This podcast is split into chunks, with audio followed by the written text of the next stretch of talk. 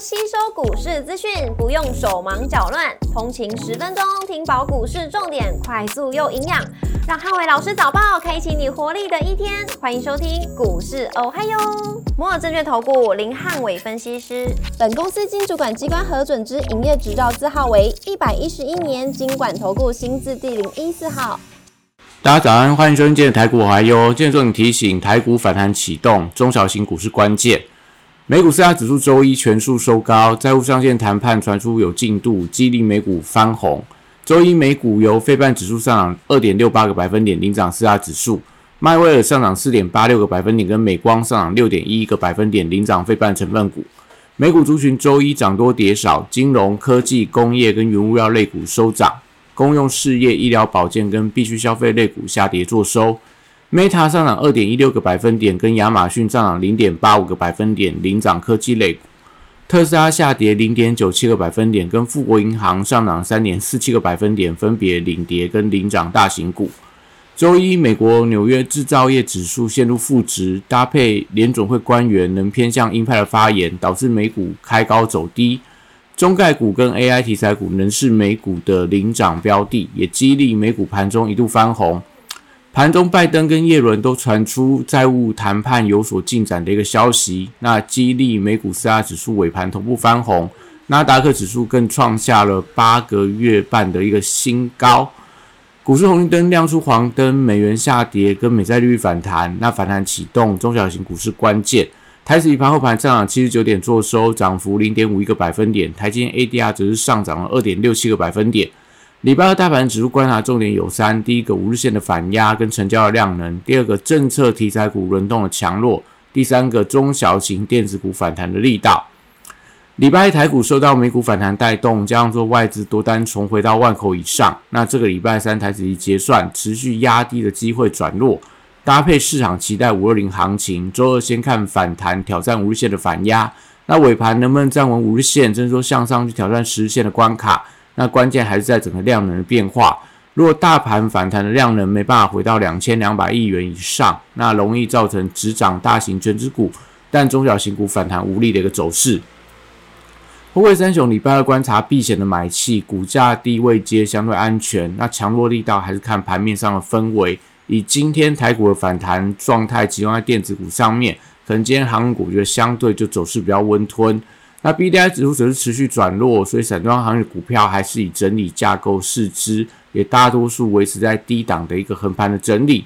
国际原物料报价礼拜一多数出现反弹，那相关的报价族群先看反弹联动的力道。绿能族群礼拜二重电股还是多方的指标，法人持续布局相关的股票，类似东元、类似市电、类似华晨等等。那五二零。前我觉得政策题材相对还是有一些表现的空间，所以今天中电族群如果能够整齐的反弹的话，但对于整个政策题材的呃所谓的看多力道，我觉得有一些些加温的一个现象。那太阳能跟风电的投信卖压开始有一些减轻的迹象，所以短线上有一些太阳能股出现了反弹的走势，类似茂迪、类似昌河等等，还有元晶等等。那碳权概念股法说会接棒登场。那昨天的华斯法说在本业看的比较淡，但对于整个碳权的一个说法相对是比较乐观。所以五二零相关的一个碳权概念股，我觉得都可以留意到，在五二零前整个题材的一个反应的强弱力道。但是还是要留意到，没有出现整齐的转强之前，还是以短线上的操作为主。那生技股周二先看轮动的一个走势，那法说会的行情跟五二零的题材持续可以观察何时出现整齐反弹的一个走势。虽然说在一些所谓的再生医疗法好像有一点杂音，但毕竟跌升之后，整个一个政府官员也持续在看多生技股的一个后续的发展，所以还是以这个盘中的反弹力道去做一个观察。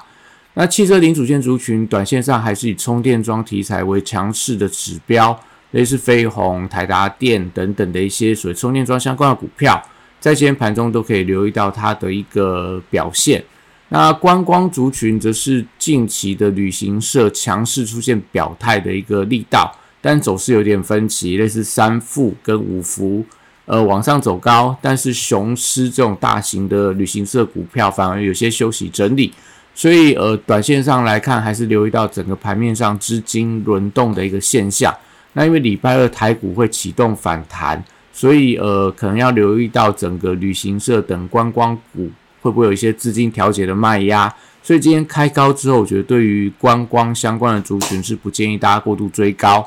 文创的股票还是以这个华研跟必应的表现为主。那因为业绩跟旺季的题材，而且筹码相对是比较集中，所以可以留意到今天盘面上的买气的强弱。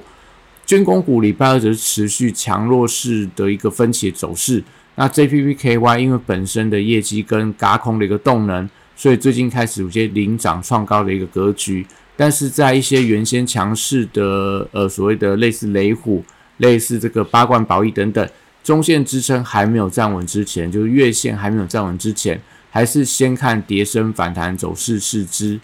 礼拜二电子股则受惠到美股的科技股续强。那中 AI 的中小型题材股是不是出现强势的反弹，就决定到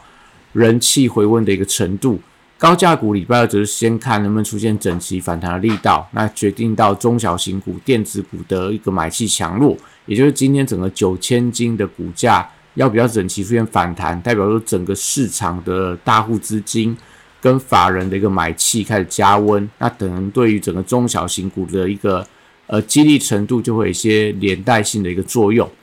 那笔电族群最近但法人持续在加码，所以类似所谓的广达、人保、英业达，甚至说在这个宏基、华硕，还有这个伟创等等，法人筹码并没有明显的松动，但因为短线上也涨多了，所以呃还是以这个震荡走势居多。也就是说，急涨你不要追，但是如果遇到拉回的时候，但还是可以做做一个。呃，逢低的承接，那记忆体族群今天受惠到美光的股价昨天强弹创下波段一个高点，所以礼拜二同样记忆体有一些反弹的转强力道。那当然指标股持续看到类似群联、微钢，那甚至说在所谓的一个华邦电、旺宏跟南亚科等等，都是今天盘面上大家可以留意到的一个记忆体的标的。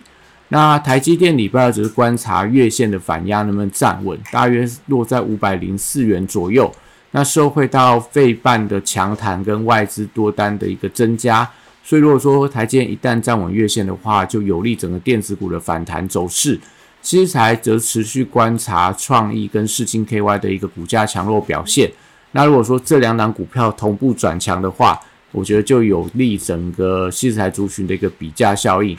治安族群短线上也出现了跌升的一个发展，那题材跟政策利多，周二可以先看反弹的力道，类似昨天的这个，呃，这个相关的台湾的一些公司也传出来一些治安的一个利空，就是说被骇客的袭击，类似统联因为这个骇客的关系，所以导致呃相关的客户资料外泄。所以这些我觉得都是一些题材性可以带动他们的一个反弹力道。所以周二我觉得相关的治安股可以看一下反弹的走势。那元宇宙族群则观察宏达电，五月十八号预计发表全新的手机，所以新品的题材呃可能可以带动整个发动的一个买盘。等到它发动的时候，我觉得就可以做一些顺势的介入。那 AI 软体指标股周二则先看反弹的力道。美股相关的 AI 题材股续强，类似最近很强的 C 三 AI，呃，业绩亮眼，昨天大涨了大概二三个百分点，那也带动到我觉得对于整个台股相关的所谓的 AI 软体的服务厂，应该是有机会呈现所谓补涨的力道，所以今天看起来这些相关比较落后的一些股票，